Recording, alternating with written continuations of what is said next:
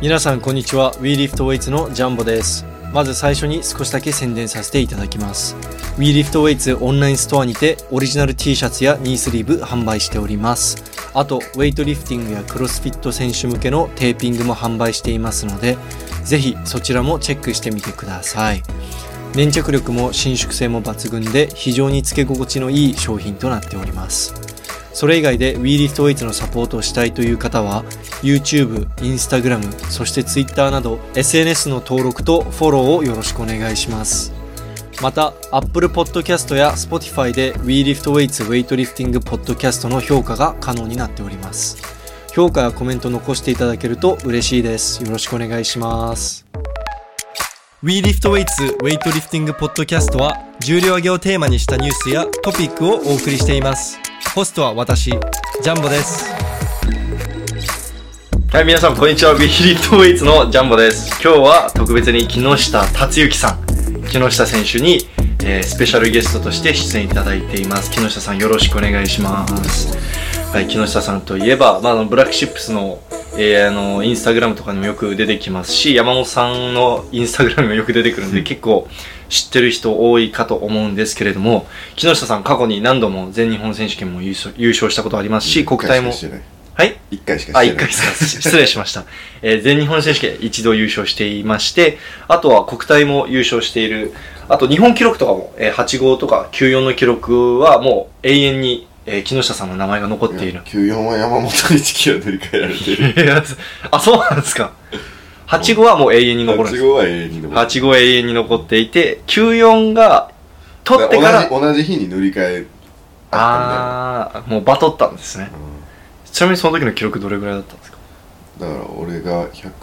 161持ってたのを山本が162にして山本が158を持ってた8号の記録を俺が159にしたああ、あれか。あ、み、見て、見たことあります、あれ。国体のりはだ、い、いや、まずその、あと山本さんの過去に、えー YouTube に上げたインタビューでも山本さんが、えー話していたんですけれども、まあ、その、高校の頃から、木下さんとはこう、バトってきた。こう、ずっと兵庫で一緒に、あの、やってきたっていう、えー話も聞いてるので、まあ僕も木下さんと会う前から、木下さんのことをこう結構よく聞いていたので、ちょっと今日、やっとこうやってポッドキャストで一緒に喋れることを、えあの、嬉しく、大変嬉しく思っています。はい、よろしくお願いします。ちょっとイントロからかなりグダグダで申し訳なかったんですけれども、 ちょっと僕今日心配なのが、木下さん、ちょっとあのーあまり 世に配信できないような発言をたくさんするのいやいでや い、ちょっと今日はあの、P が多めに入るかもしれないで P す。が入れれるのこれ P 入れられるんですけど、ちょっと編集が大変なのうで、ん可能な限りうん P 入らなくてもいい発言を、ああそういうことねあの発言でお願いしたいと思います。はい。で、これはもうとりあえず、あの、皆さんに聞いてることなんですけど、今のところのベストの、その試合とか練習の記録を教えてもらえますか試合のベストが161でその時の階級を。まあ94やけど体重85キロやったなあ85キロ台で85.4ぐらいかなでえー、ジャークが186あ。はい。でそれは89やけど80何本ぐらいやな67ぐらいやったと思うですで練習がえー、スナッチが163でジャーク練習あ160あ185ジャークはああ、じゃあ試合と練習あんまり変わんないんですね。うん変わんないねうーん。で、次にこれも皆さんに最初に必ず聞いてる質問なんですけれども、ウェイトを始めたきっかけって教えてもらえますかえ筋トレしちゃったからああえそれはすみませんあのー他の選手たちみたいに高校の時に始めたんですか高校の時にまあ言ったら中学生ちょっと筋肉筋トレとか憧れるやん そうですかそうそれでおちょっと筋トレしてみようみたいな感じで筋トレの部活やと思ってたああ、でで学校はあのー山本さんとは学校違うんですよねうんどこの学校だったんですか俺明石北高校っていうああはいはいはい、うんそこのそこでウェイト部はもう自分から入りたくて入ったんですか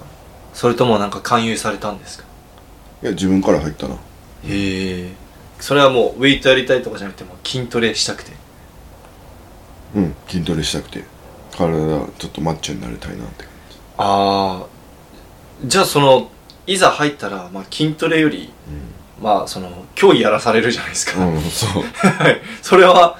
どう思ったんですだかからそれもう筋トレしながら競技できるからあまあ一石二鳥っていうか、はいうん、どっちも楽しめられたらいいかなってうーん最初そのウェイト部始め始めてもうすぐに結構あこれいいなこれ好きだな続けたいなって思ったんですかそれともなんか最初もう嫌だなんか筋トレつらいって感じだ嫌っって思ったことは一回もなくてたはいまあ終始一貫して楽しかったっていうか今も楽しい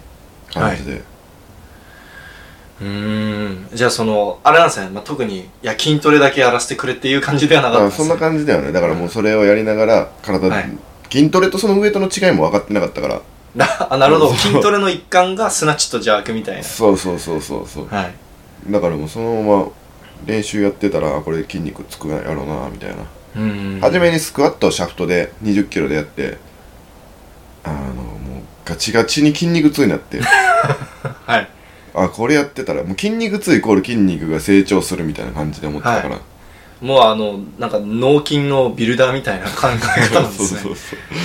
であじゃあこれは筋肉つくわと思って全身筋肉痛になるからあもうこん、まあ、全身つくやろみたいな感じでなるほどちなみにその僕よく今のナショナルの人たちからの話聞いてるとなんか初日からスクワット結構強かったとかなんかうん何かしらが、あのもうなんかできてたとか話聞くんですけど木下選手そんなそういう話は何かありますかいや俺入った6人ぐらい同級生よって多分初期能力が一番弱かったんじゃないかなあーでだって俺4月に入ってで山本って途中で入学してきてそう途です中で入部か入部はい入部して5月ぐらいで1ヶ月ぐらいあいつの方が遅く始めてもうその時すでにあいつに抜かされてた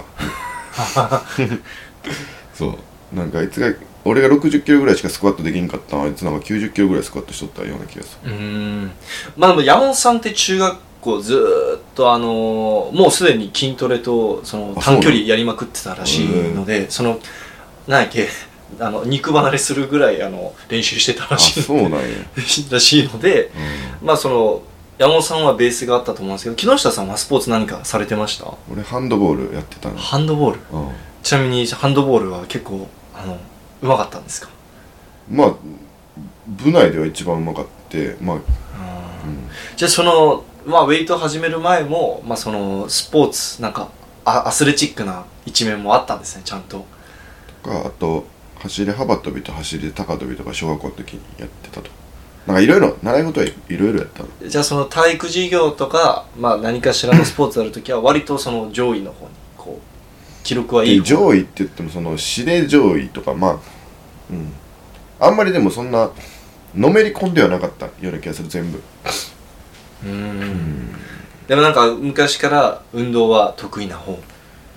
て感じですかねうんまあまあ負けず嫌いではあったんじゃないかなうーんじゃあそのウェイトを始めて1年目でどれぐらいの記録触れるようになったんですか1年目1年目は弱かったよ、62キロ級で62だったんですか 60身長どれぐらいだったんですか身 長一緒一緒今と一緒っすか100なあでも高校1年の時175ぐらいで今179やねんけど高校ですよねだっていじゃあ昔からあれなんですね身長に見合わない階級だったんえですねそうそうそうそうだから身長175ぐらいで58キロからスタートやからうん超スタイル良 かったよそスタイルがいいんですかねそれもう木の枝みたいになってるそんな感じほんでえ何の話やったっけ あじゃあ1年目あのあ記ー録1年で目の記すね録が62キロ級でスナッチが70いやスナッチ90かなマジっすかうんスナッチ9 80後半ぐらいので途中で69に上げたい、うん2月3月ぐらいにはいはいで62の時は80の95ぐらいかなうーんで2月3月に上げた時は90の100号ぐらい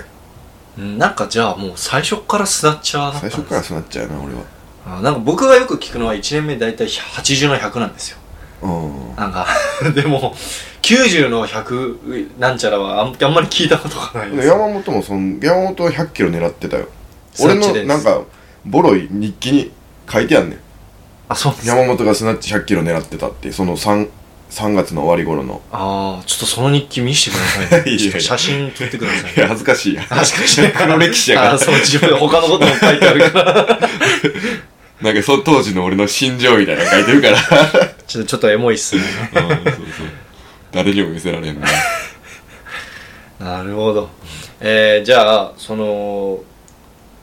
2年目と、高校2年目、高校3年目の記録はどんな感じだったんですか えー、なんかだけどな高校2年生でな最後選抜か選抜で優勝した時とかは100スナッチが11169キロ級で、はい。でチャークが137ぐらいかなうーん。もうす、すごいペースで伸びてたんですね。で、それ、その時点ではもうなんか、インハイとかは優勝できるレベルだったんですか当時。当時は、えー全国選抜で優勝ああ、はい。でだから2年生ででインターハイは4番うーん。インターあハイが105の100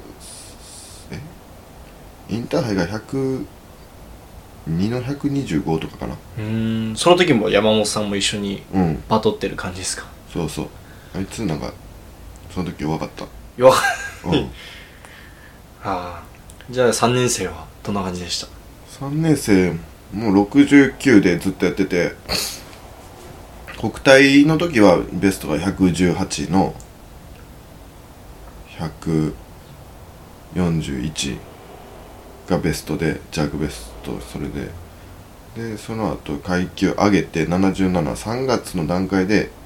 125の153で高校卒業って感じかなんか急にバランス良くなりましたねその時な確かになんか普通普通のバランスです125から153ってなんかうん割と125155とかよく聞くんで確かに130の160とかもよく聞く確かしにその時ジャークがなんか結構ハマったんですかハマったハマったあーでも木下さんはもう高校を始めた時からもうスナッチの方が楽しいって感じだったんですかなんか 弱しんどいやん、そうそうなんですか、うんなるほど2回やるやんクリーンと差し、あそうですうね、ん、まあ体力、まあ確かにスナッチに比べたら、なんか時間かかるし体力使いますけど、う えー、じゃあ、その、まあ僕最近木下さんと話してて、まあスクワットあ苦手とかスクワットあんま好きじゃないとかそういう話も聞くんですけど、うんスクワットはもう、スクワットも高校生の時からあんまり好きじゃないみたいな。スクワットは高校のベストが176で176で、 176で、それで155とかやってたんです153、とかやってたんですか、うんバックスクワットは176で、 ?176 僕多分今の僕でもできるますけど、うん、ジャークは絶対150キロできないです でよきるよやればやれば 絶対無理やれでばすできるえじゃあそれでフロントはなんどれぐらいだったんですフかロントは160ぐらいやってたかなああえマジで今の僕とあんま変わんないマジでいやーそうなん狭でいすんよフロントとバックの間がうーんそれはあれですかなんか背筋が弱いとかなんか起立筋が弱いとかなんですかねちょっとまあシンプルに練習して体幹が弱いシンプルルに弱いああ シンプルにわかでるもでも結構じゃあ昔からその補強に対するその種目の比率が高いタイプだったんですかね、種目なんか絶対出たと思うもう補強嫌いやったもんああ筋トレしたいって入ったくせに筋筋トレ筋トレしたくて入ったくせに補強はあんまりやりた くないそうそうそうそうなるほどえー、じゃあその高校3年卒業の頃には、うん頃にその125の153やったんでしたっけ125の153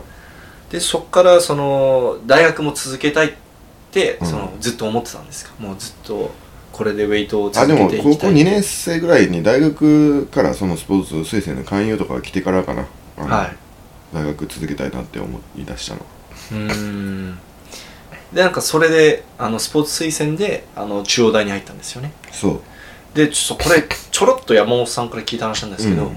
もともと山本さんと一緒に日体に申し込みする予定だったんですよね一緒に行った行こうやっつってはいです山本さんはそれ真に受けて日体行ったんですよね うんなんでそこで裏切って中央に行ったんでなすんかか中央が一番初めになんか全国選抜で誘ってくれて、はい、でなんか寮に大浴場があるサウナがある水風呂があるってはい言っても俺俺は俺の中でめっちゃポイント高いわけよはい、今でも好きですもんねうんそう んで寮の中にジムもあるとはいそれもまあ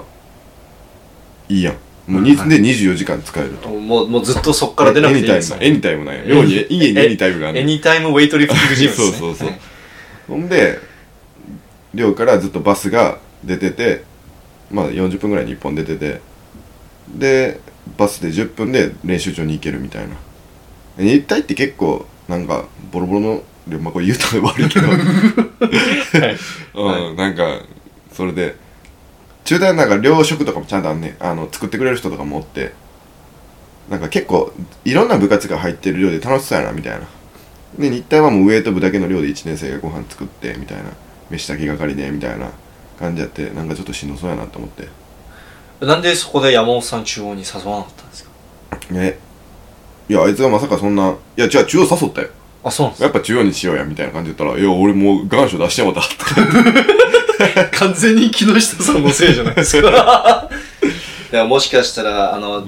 別この平行世界でもしかしたら山本さん今でもフロッグスタイルでスナッチしてる山本さんがいたかもしれな いどうですいうね ことどういうことだからその別世界でそあーの可能性としてあったのうんうはん中央大で木下さんと山本さんあー一そういうこと緒ねに入学してでも俺中大でフロックにしてあげちゃうからなフロックにしろって言われてないからなあそうなんですかフロッグはじゃあ高校1年生の初めにあ邪悪でレギュラーでやってたんよあはいやけどなんかフロックスタイルってあるのを知ってこれでやったあらどうなるやろうと思ってーなるほどやったら新記録出たからあじゃあもうこっちにしようみたいなそれだけああ誰にもじ教ゃえあられちょてっと後でもうちょっとあの、うんフロックだけでのめちゃくちゃちょっとうんいろいろ聞いてみたいんでうんちょっとじゃあまた他のトピックに移りたいと思うんですけれども、うん学生の頃の練習方法ってどんな感じだったんですかその指導とかうんなんかどういうふうにされていたんですか、学生の頃ねでも学生の頃はでもい学生ってどっち高校生大学あ生こまあじゃあ高校 から高校の時は1年生の時はもうほんまもうやり方わからへんからもう先生の言う通りとか先輩の言う通りみたいな感じで初めの方はやっててである時なんか俺もだから弱かったよ山本よりも弱かったし他の同級生とかよりも弱かったしなんか1年生ってユース合宿っていうのがあってそれはまあ県内で、まあ、ある程度強い子たちが選ばれる合宿で俺それにも選ばれてなくて俺なんか逆に淡路島に行くなんか島流し合宿みたいな方に選ばれてて島田そう弱いやつが行く合宿みたいなそっちに選ばれててでああいつらすげえなみたいな感じやってんけどなんかある時その香川県の多度津高校に合宿にそのエリートたちが行くってなった時にその俺の高校のやつ一人がなんかインフルエンザかなんかなって替え玉で俺が行ってもいいよみたいな感じでおーだからおーいいじゃないですかそこで行った時にいろんな先生になんかこうお前の練習こうやこうやみたいな感じでなんか甘いみたいな感じで言われた時にあそうなんやって思ってそれを持ち帰って練習しだしたらなんか結構記録伸びたよなああちなみにその練習方法というのは、まあ、主にどんな、まあ、ざっくりでいいんですけど練習どういうところがポイントだったんです練習方法っていうかメンタル的ななんかその失敗して終わるなとかかああうんなんかその心の持ち方みたいなちょもうちょっと細かいところですねそうそうそう、なんていうのその多分す練習法っていうよりかはそのどういうふうな気持ちで取り組むか練習にそっちをその自分が嫌なことをやるみたいなはい例えばなんかストラップを使えばスナッチは楽になるやん握りとかはいをあえて素手でやれとか、ままあメンタルっていうかなんかその自分自分のその甘い考えを捨てる逃みげたるいな、な逃げるなっていう、はいうん、あともうできるだけ高い位置とすぐペチャって座り込むなとかはい失敗で終わるなとか2本で終わるな3本やれとかなんかそういう逃げんなみたいな、今の木下さんからするとまあ当たり前ですけど当時高校生の時だった自分にうはん必要なこうそうそう言われた書かれたメニューをやるしか分からへんかったからはい、なるほど確かに大事ですねまあみんな、まあ、僕みたいな人はいつもなんかこのメニューは何セット何レップこのうんタイミングでこの重たいの触るとかなんかそういうのばっか気にしちゃうんですけど、まあ、確かに始めたばっかの人にはそういうメンタル的な部分も、ただ逃げんなって言われて逃げへんメニューをもう持ち帰ってその、はい言われたこと持ち帰ってやったけど継続できひん場合があるんよあんまりきついことをやりすぎたら継続ができひんそうですねけど緩いこと逃げまくってもまあ継続できるけど強くならないでそこの間を目指すのがすごい難しいっていうかその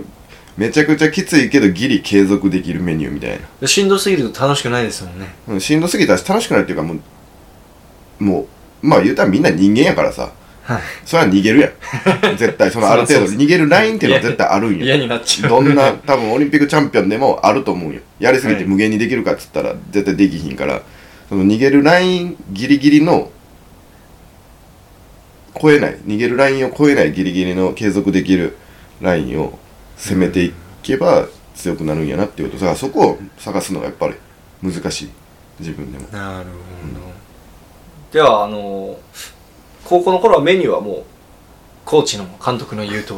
りいやメニューなかった自分で組んでたよあだからそれをそうどういうメニューがその自分にとってギリギリのメニューかっていうのを考えて毎日日やってたな、その高校生の時は扱ってる重量も少ないから回復が早いだからもう毎日重いのできるわけよだから自分のパワーにあのマックスのパワーを使えるフォームでもないやん自分の持ってる力を100%使えるだそうですテクニックもないからはい疲れがたまらへんわけよどう練習してもはい上がらへんけどその限界の重量じゃないわけよ、うん、だから毎日ほぼ毎日重いのやってたなあ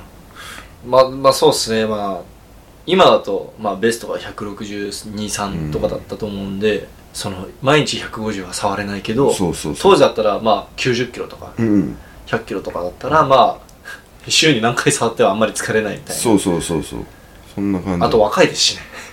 うん、まあ若さもあると思うけどな はい。では、大学では、えー練習方法とかメニューとかどういう風に変わってきたん、変わっていったんですか、大学は、まあ、基本的に2部練やるようになったかな中央大そうですよね、うん、めちゃくちゃ練習してるイメージあります。うん、でやっぱりそれで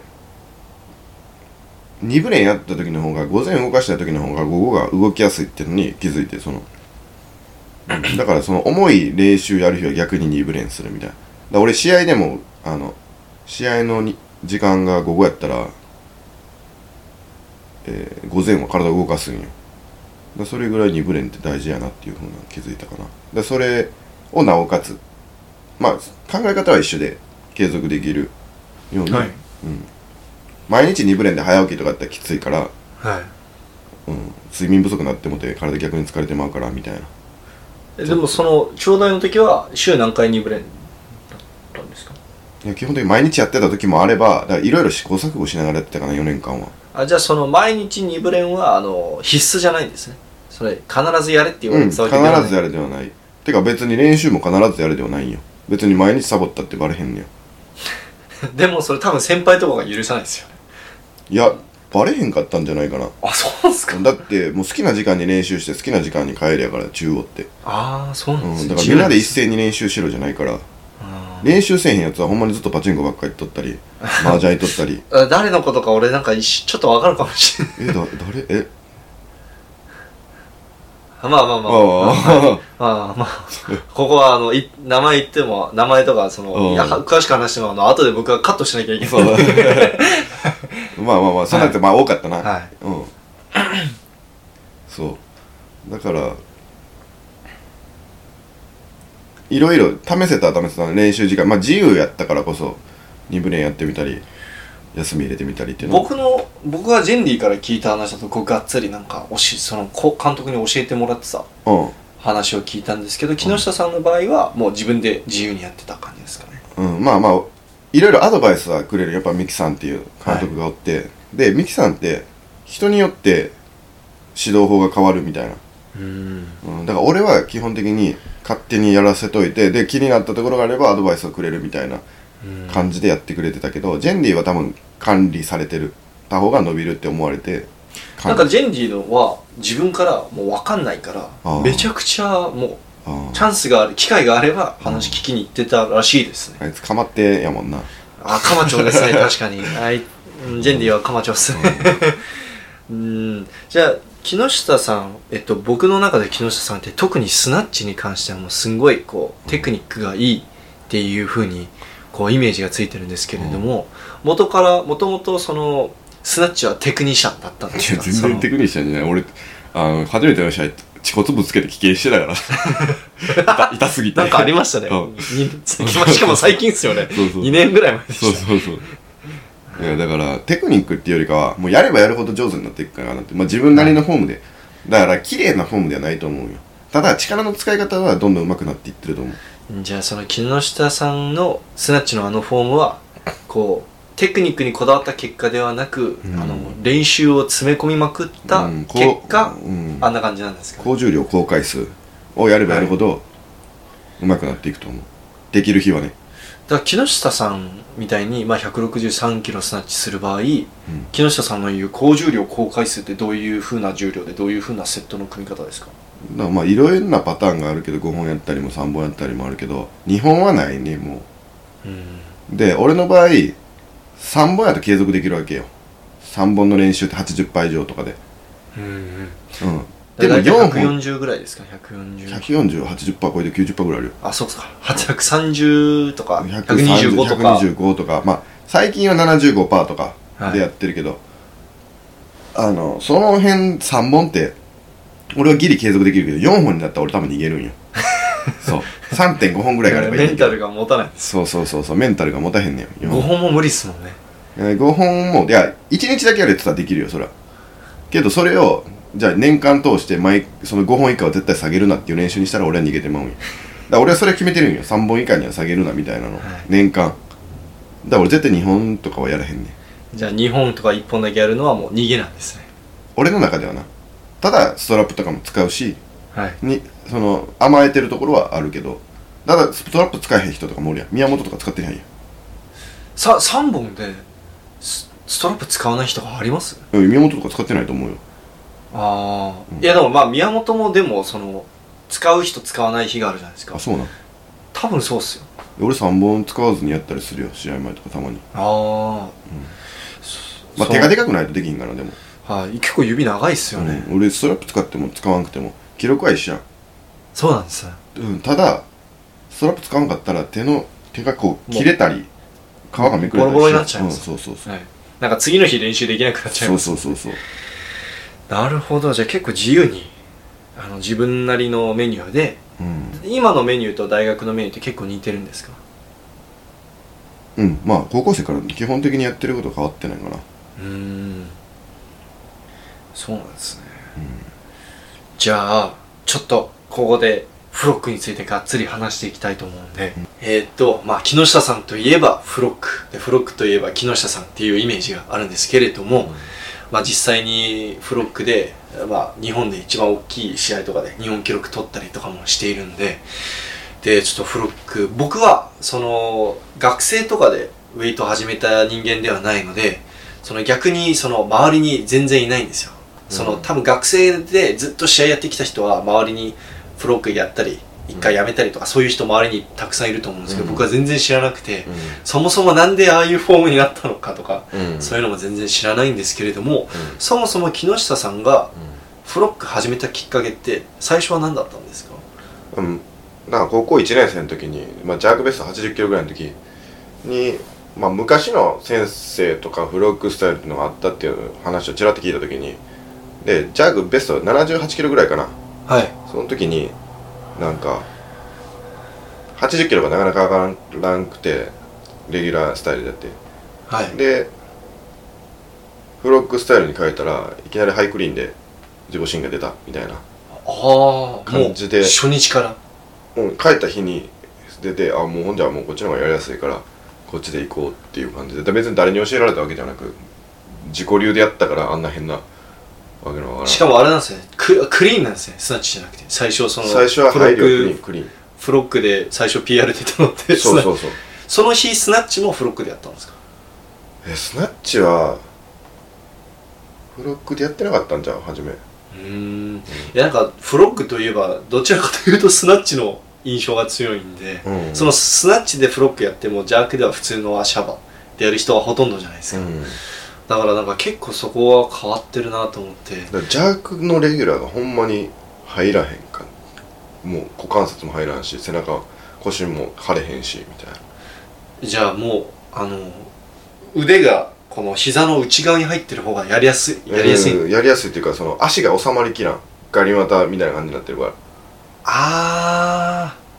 ーなんかあれですよねこ木下さんの骨盤ってそう独そうそう特ですごい狭くてそう足かなり広げないとそうだからこしゃがめないんですよねううんなんかちっちゃすぎてはい足がこう生えてしまう普通の人はまっすぐ生えてるのがはいこう生えてるって言われたからで逆に山本さんみたいな骨盤でかい人はあーあの足まっすぐにしたまま座れますもんねそうそう木そう下さんの場合もうこの V 字みたいにそう開脚した状態でそうそ座うらないとあの深さまでしゃがめないっていうかうん構えられないっていうか、なるほどじゃあ結構そのフロックのテクニックどうのこうのっていうよりもなんか体型に合ってるって感じなんですかねそのフロックでやるのがうん多分そうやと思う、うんうんそれかもしかしたらもう体重増やす前の段階でレギュラーでやってたらレギュラーっぽい体型になってたかもわからんけど、うんでも強くなってなかったかもしれへんしもっと強くなってたかもしれないそれはもうあそこちょっとわかんない、なるほどではえっとフロックについてそのい木下さんって僕はてっきり中央大に入ったからフロックやらされてフロックしかできない体になってしまったっていう、勝手なイメージがついてたんですけれども、そのなんか高校の時にフロック始めてそのフロックをみんなに推奨している中央大の部に入るってなんか運命ですねなんかうんそうなんかなフロックみんなすまあでも中大意外とフロックしてるやつで有名になってるけど意外とでもレギュラーも多いよはあうんそうなんですかまあでもまあまあ確かに僕インカレ見に行った時ほほぼ全員フロックだったんですその時もたまたまみんなだからフロック合ってるやつが導かれる的なのあるんかなよなあわからんけど 知らんけどたあそこのあの中央大の監督さん監督の方がうんもともとフロックでなんか記録とかと日本記録とかオリンピックとか出てた方ですよねそうかなメダルとか取って、メダル取ってるうん方オリンでピックスナッチ世界新記録世界新記録取ったんですね、うんすごいっすねでもフロックをそもそも日本で広めたのってあの違う方ですよねもともと広めたのは昔はでも世界的にやってたんじゃない世界的にですか中国人のフロックスタイル見たことあるよ俺あマジですかその昔の動画で昔のとかでえーでも昔っつってもシドニーぐらいいやでも多分それよりもっと前に三宅さんとかやあってあまじゃすあシドニーぐらい中国人はねあうーうん起源三宅さんもそもそもフロックに行き着いたのってその海外の選手見てあんなったんですかねいやいや違う違う違うあの俺はいつも言われるのが海外に行って試合するとあの俺の本を見てあのずっと慶喜三宅もこうだったみたいな感じでは言われるうーんじだゃあかやらっぱ多分そのうんそれでフロックで一番有名なのは三宅慶喜さんじゃないかなりうーんじゃあそのフロックのフロックスタイル、まあ、そのつ足をもうほぼつけてかかとつけて膝をめちゃくちゃ広げてやるあのスタイルの一番のメリットって何ですかえ俺的にはもうほんまにジャークに関しては構えやすい、うん、はい構えやすくて腰が入れやすいっていうわかるあーあー張りやすい腰の下の方に俺グッと張るみたいなイメージを自分で持ってんねんけど、それがやりやすいでもまあその世間一般的にはその肩幅、まあ、骨盤幅ぐらいでのスタンスであのスクワットした方が一番力が入りやすいとかスマそのひその床を押しやすいジャンプしやすいとかあるじゃないですかだからそういった意味ではその足の力がうまく伝わらないんじゃないかなとかそういう懸念があると思うんですけど、そこはあんまりいやスクワットの時は多分力伝わってないと思う俺だってあの自分でしっくりするフロントスクワットとかクリーンし一回もできたこと ない そうなんですか うんそうだからデッドリフトも言ったら引きにくいは引きにくい背中やっぱ入れにくいっちゃ入れにくいけどスナッチは入れれるけどはいやっぱクリーンはデッドリフトしにくいね前にあるからなんかけ結構逆の人の方が多いと思うんですけど木下さんの場合は足幅スナッチだと足幅ちょっと広げても腰は入れやすいんですか腰張りやすいいやスナッチもフロックの方が腰を入れやすい、ああそうなんですねでもクリーンの方がその腰はクリーンはレギュラーやともっと入れにくい、ああそうなんですねうん僕の中でスナッチの方が構えにくいっていう印象があるんですけれどもその世間一般的にはそのもっと手幅も広いしもっと低く構えなきゃいけないし、はい俺はそうやなスナッチフロックにした方が腰は入れやすい腰入れるって表現やってる腰入れるまあ英語でどう翻訳するかです 多分日本語は伝わってるんじゃないですかねみんな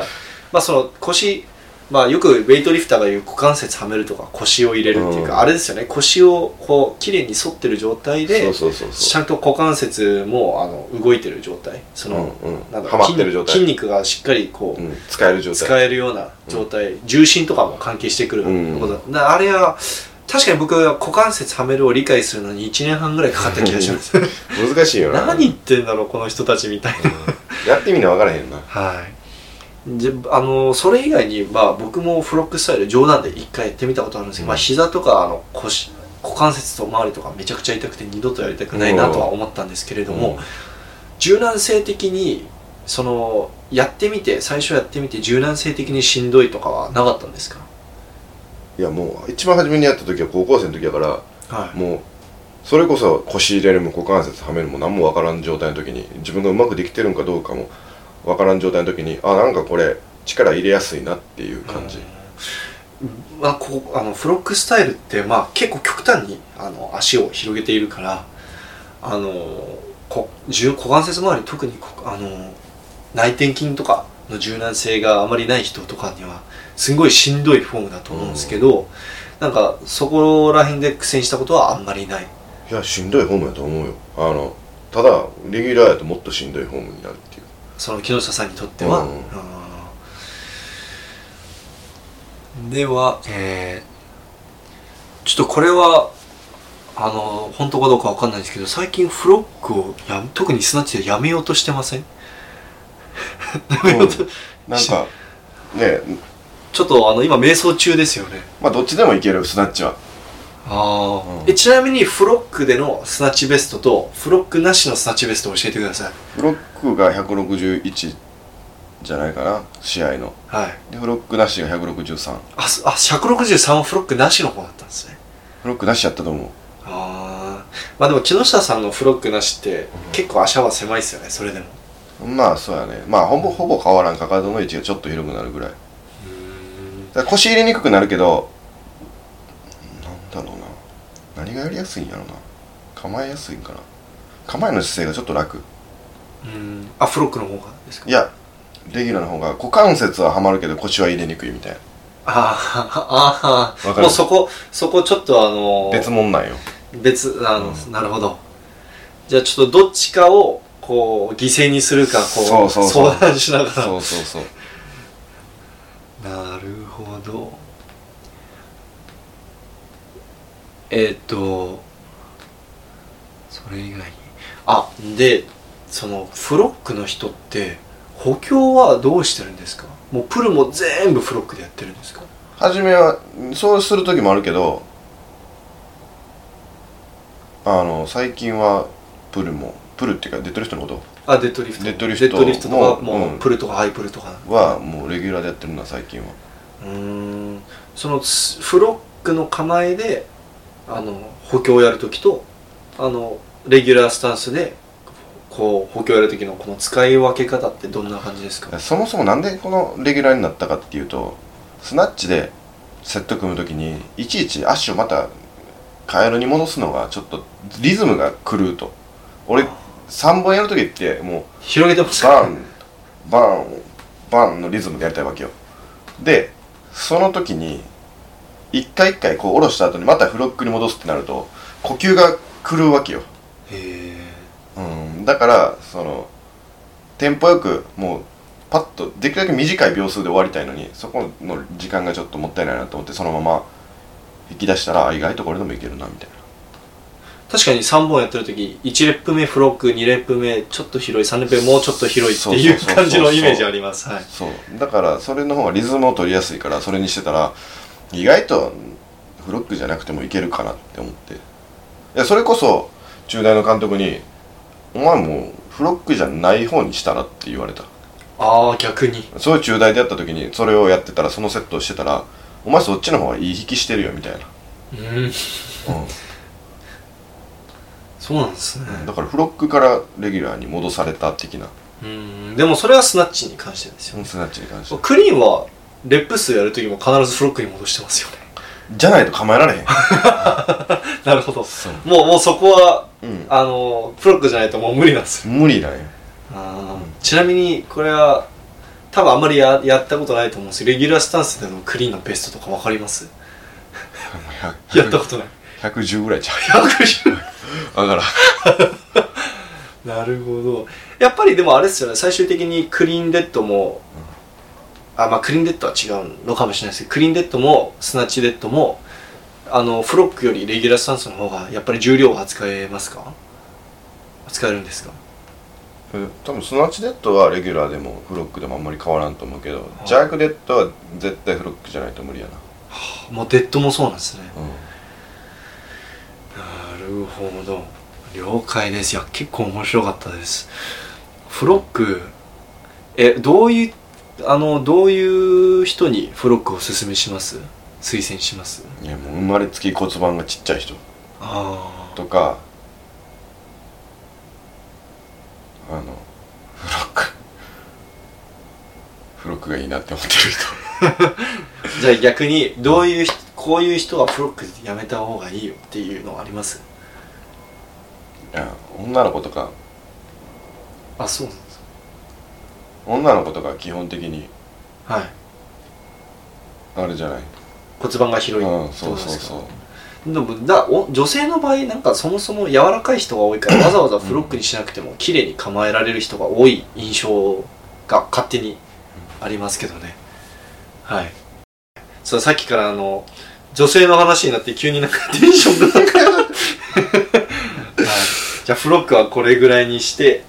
はいではもうあと質問ちょっとしかないんですけど、うん今の補強のベストをちょっと教えてもらえますかうまずは、えーと補強というとあまあそのまあウェイトリフターがよくやるやつまあで一番大きいのはスクワットとかスクバッワクッスクワトはバックスクワットは250250 250でフロントは215ああ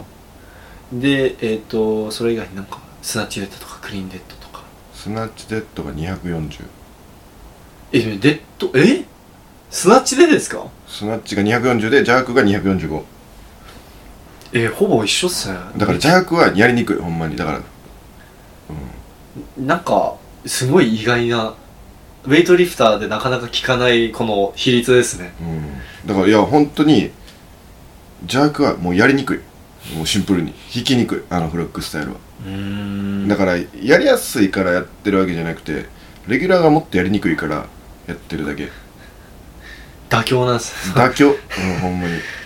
じゃあ、まあ、それ以外にプッシュプレスとか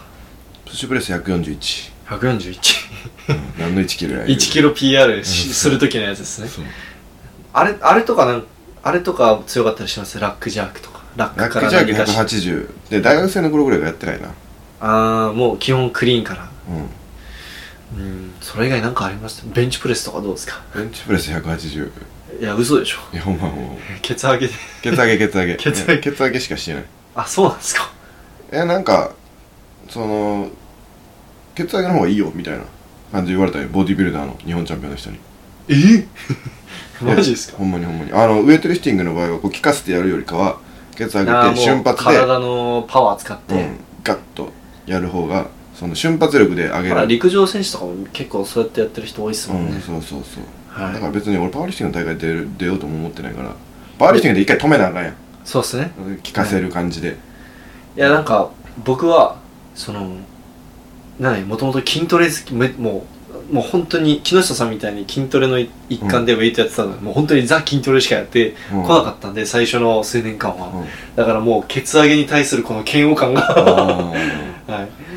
ーまあまあまあそのバーリフティングの試合に出る人はケツ上げせん方がいいと思うし、その効かせて大胸筋大きくしたいとかはいそういう人はせん方がいいと思ううんじゃあもう木下さんはもう、えー筋トレで効かせたいっていうよりはもう出力重視出力でやな、うんえっとそれ以外になんか補強でありますかねウェイトリフターがよくやるやつでうーんいや今ので全部かな うん、なんかボックスからの種目が得意だったりしまボックスやすらへんな全然全然ですか、なんかローボックスやってませんでしたああ1 0ンチとかやったらやるあれは構えや すいだけどその普通のボックスは構えにくいんよなローボックスの方が強かったりしますそうそうそうそうあの種目いやでも自分の下から以上はやらんなあーなんかもう練習でそこであのリミッターかけてるんですね、うんこう床からできない数字やんないあでもみたいなローボックスからのデッドリフトやったら270とか80くらいああやってましたね、うんえそれスナッチですか弱、ジャークへーそれもフロックスタイルでうん、弱はそっからの方が引きやすい、うーん引き出しがちょっとやっぱ古く俺、ま、手が前に出てるからまあ前にかかる下さんまあウェイトリフターにしてはまあ足結構長い方だと思うんでやっぱりそこで、あのボトムでのこの構えのうんあれがしんどいんですかね収納がききにくい、う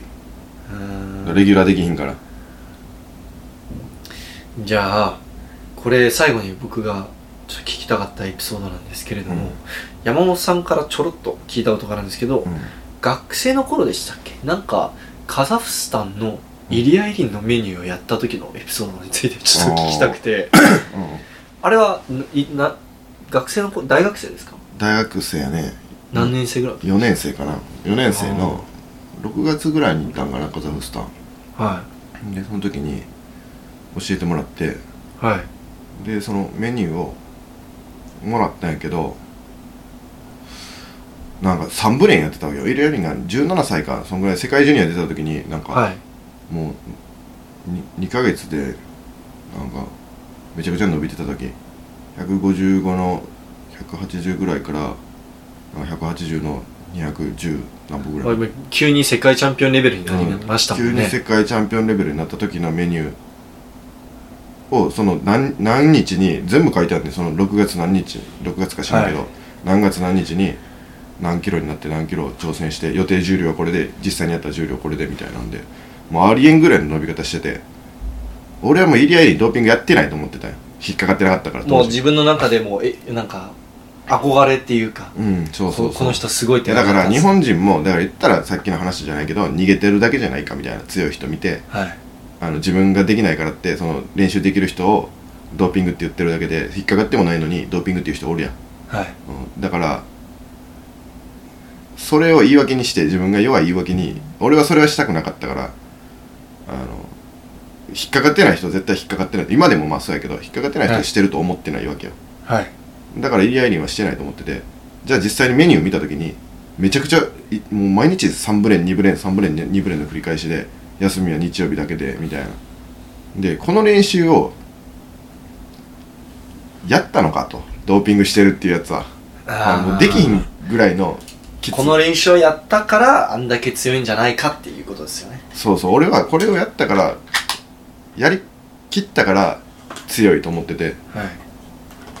だから実際に俺もこれをやってからやったら強くなると思ったしはいでそれをまあなんとかやったけどそれんちなみにそれは何週間のメニューだったんですかこれ2ヶ月のメニュー2ヶ月のメニュやったけーどでほぼ毎日2ブレン3ブレンほぼ2ブレン3ブレン2ブレン3ブレンで、でやって初めの1週間2週間めちゃくちゃ調子上がってはだったけどだんだんだんだんもう疲れが取れんくなってきていいやそれは そうですよねそうそうそうで当たり前でで膝も壊してあもう怪我したんですか膝もなんかまあでもそれでもややり続けたけど、はい怪我はし怪我っていうほどけちょっと痛くなったぐらいやけどあでそれでもやり続けてででも俺はドーピングと思わなかったんよああもうはいこれをできるぐらいの才能があったんやみたいなーはいはい感じで思っててすごい落ち込んだなその時はなんかあ俺できひんのかみたいなあ才能ないんだみたいなはうん、 そう体力なさすぎるみたいななんで入り合いにあんな体力あるんだみたいな、これこなせてるんかみたいなしかも17歳のい、時ちなみにそのメニューのざっくりのなんか教えてもらえますかメニューの内容えーそのなんか朝はいフロントスクワットはい90%で、 90%はい朝からですうか、ん、2×3 90%は 2×3 っすかで100%で 1×3 メニューはな、あー、うん、で俺90%で 2×3 まではもう毎日やってたんよあ100 180ぐらいであは200やったから当時いはい180ぐらいでえー 2×3 はできててはいで190で 1×3 とか190以上で 1×3 とかをやってたんよフロントスカットで、うん、でスナッチがそれも午前ですか午前午前スナッチ何だったっけな80%で 2×3 あジャークが80%でいや俺あるで見せたろか今度ーあーはいぜひお願いしますあ絶対やんないですけど ねいやほんで80%で何だったかなうワンクリーン2ジャークやなワンクリーン2ジャーク80%ねをはい3セットとかかなで午前はジャンプして終わりとかはいで午後がえー、スナッチ80%で、えー、2×3 の90%で 1×3 とかまあそんなんばっかりそのジャークも同じでもう基本あれなんですねあのレップ数セット数少なめで高重量うなんほんでマックスの日はそれプラスマックスで 1×3 マックスで 1×3 ってもうそれもう毎日 PR する覚悟で練習場行かないとそうそうそうそうそういやそのマックスの日は週に1回月曜日だけかな月曜日だけマックスの日みたいなでもマックスしない日も基本的に 90%80% なんですねはハイスナッチの 80%90% とかあじゃあそこでちょっと疲労抜くんだ月水金がそのメニューであー火木銅が確か、それでもしんどいですけどうん、ね、そうはいいやああれ聞いてる感じはあれですね昔のブルガリア人のあ多分それやと思メうニューをベースに作ってられるんですね、うんそうそうそうそうブルガリア人の場合あれですけどねあのちゃんとマックス1日3回とかやらされるらしい ですけど、うんそれのなんかそれをもうちょっとからのパーセンテージ低めにしたメニューって感じなんですかねでそう午前練午後練夜練、うん午後練が一番きついで夜練が夜練もきつい夜練も朝練と同じぐらいのメニューブルガリア人もそうっすね1日3回って言ってたんで合ってまいすねやそれで、うん日曜日以外全部にオフは基本日曜日で、なんか土曜日も本当はオフでもいいけど、でもなんかこ監督からのプレッシャーがやばいから、なかなかオフ取れないみたいな、 で日曜日も結局みんな練習しちゃうとかなんかそういう話あ聞といたなんんでんかそれ以外にもなんか、はい結構詳しいこと書いてあったよ英語で翻訳もあったよへえそうなんですねでそれをもう中央大で一人で実践してたんですすか、ごいやってたなあのの伸びたんですかそれで初めの1週間2週間伸びたえー、ちょちなみに記録どんぐらい伸びたんですかチャークが171から175ぐらいになったサーチはスナッチは伸びてないあそうですねスナッチは基本的に練習って俺じ俺基本的に練習って自己シーン出る出るやつじゃないんよ試合でしか出えへんやつでうんでそのあで続けてさメニューやり続けてその2ヶ月目でちょっと膝とか痛めたりしてやりきったんやけどやりきった後にまた合宿があって中大の4部練とか2 部練のそうそれももうついていけんくてああ俺は才能ないみたいな感じになって た な挫折してるじゃないですかちょっとなったなほんでそっからガクンって落ちてインカレもまでちょっとなんかもう落ち込み続けてインカレとかろ最後のインカレ6位とかやったからあそうなんですよえでもあれですよね実力的には優勝うんまあそうやけどできたんですよね、うんまあ普通に普通の試合しとけば優勝やったけどだってその前の年優勝してるから3年生そうなんですうんやけどもう全然40の60ぐらいしかできんくてそれで6位とかそんなんもできんかったが30なんぼの50なんぼかそれで6位とかやったわいやーえでそのメニューをそのや最後までやり尽くしえもう最後まではやりきったんですやよりきったでで結果どう思ったんですか俺には才能がないと体力がなさすぎる え才能がないっていうか体力がない根性がないと思ったからなイリエリンに関してはどう思ったんですかあのメニューいやもうすげえやっぱこれ世界チャンピオンってのはもうこれをやりきるんやなみたいなあ完走してしまうんやってあんでその後イリエリンがめちゃくちゃドーピングしてたことがかもうニュースでめちゃくちゃ流れてきたじゃないですか、うんあの時自分で納得いったんですか、うんああだからかみ たいなしたことがないから感覚がやからほんまにはいそのしたら本当に疲れが取れるんかとか分からへんやんまあ、僕も正直わかんないです、うんあのーしかも彼らはちょっと撮ってるとかじゃなくてめちゃくちゃ、まあ、イリア・イリうんン当時の髪型も見ればわかる顔とか髪型見ればわかると思うんですけど今の方が髪の毛なんだらあるじゃないですか、おうあのーすごい量撮ってたらしいんで、うん特にブルガリア人とかもその一日なんか本当はそこらえっとビルダーならなんか23錠しか食べないものを1日40錠取ってたとか言ってたんで、うんなんか視界が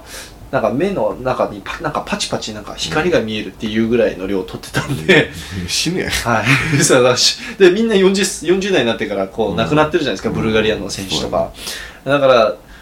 あそこまで行くともう僕も正直なんかどんな世界なんだろうって想像もつかないですけどそうそうやったことないから何とも言えんけどほんまに俺らと同じぐらいの疲れが来てんのかどどうなんかでも疲労はすぐ取れるっていう話はよく聞きますはいうんやけどその感覚が分からへんからはい疲労疲労が取れるっていう、はいうん、その取れる取れてもう毎日そのマックスできる日のテンションで練習場に行けるなら行ける薬であれば納得はいくけどもうやったことないからわしその証言も聞いた本人から聞いたことないから分からへん本人言わんやん別にドーピングやったらこんだけ疲れ取れたよみたいな実際にやってる人から聞いたことは、は僕はインタビューで聞いたことありまあすそうアルメニアでそのもともとアメリカ人の選手でアルメニアに合宿行ったら そういうのを取らされて確かに取ってる時はなんか全然90%やった次の日も全然90%できるみたいあそうなんなやなんか普段なら絶対できないのになんかまあそのえ多分あれですよ100%疲労が取れてるわけではないと思うんですけうんどいや全然重たいのを続けて触れるみたいな確かに中国人とかも高校生で190とかなんか前日に試合の前日に190とかジャークしてて77キロ級ではいで試合当日も190やったりするもんな前日にやって次の日にやってあこいつらどういう体してんのやと思ったもんなはい、まあそのその今の中国人の話はそのドーピングしてるかどうかわかんないですけど、僕の今言ったインタビューの話してた人はちゃんと引っかかってる人で、うんまあ、自分でも認めてますしあのアメリカって使わないじゃないですか使わないことで有名なんですけど、うん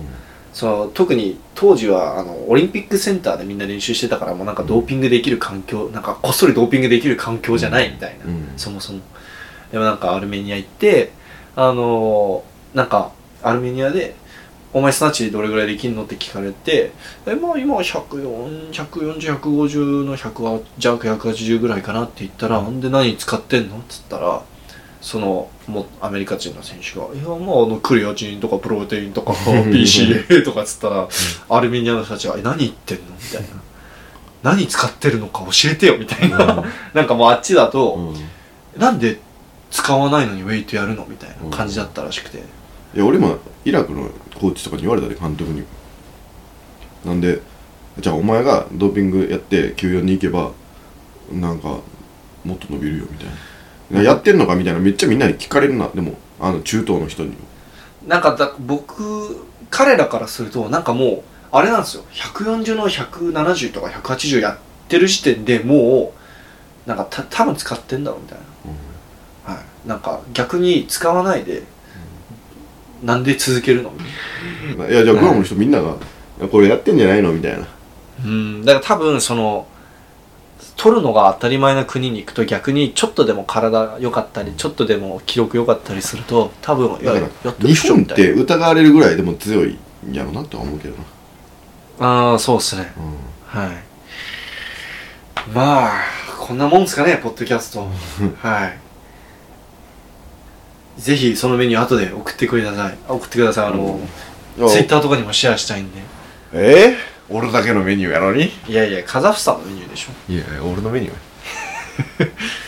多分本とかで売ってるんじゃないですか当時のカザフスタンチームのメニューなんか石田マンも持ってたような気がする英語に翻訳されたやつカザフのカザフのイリア・はいエリンのイリアエリンっていうかカザフスタンナショナルチームのトレーイニンリグア・エリンの毎日の記録が載ってたでこの日にこれをやマジですかえそれは貴重っすねくださいよ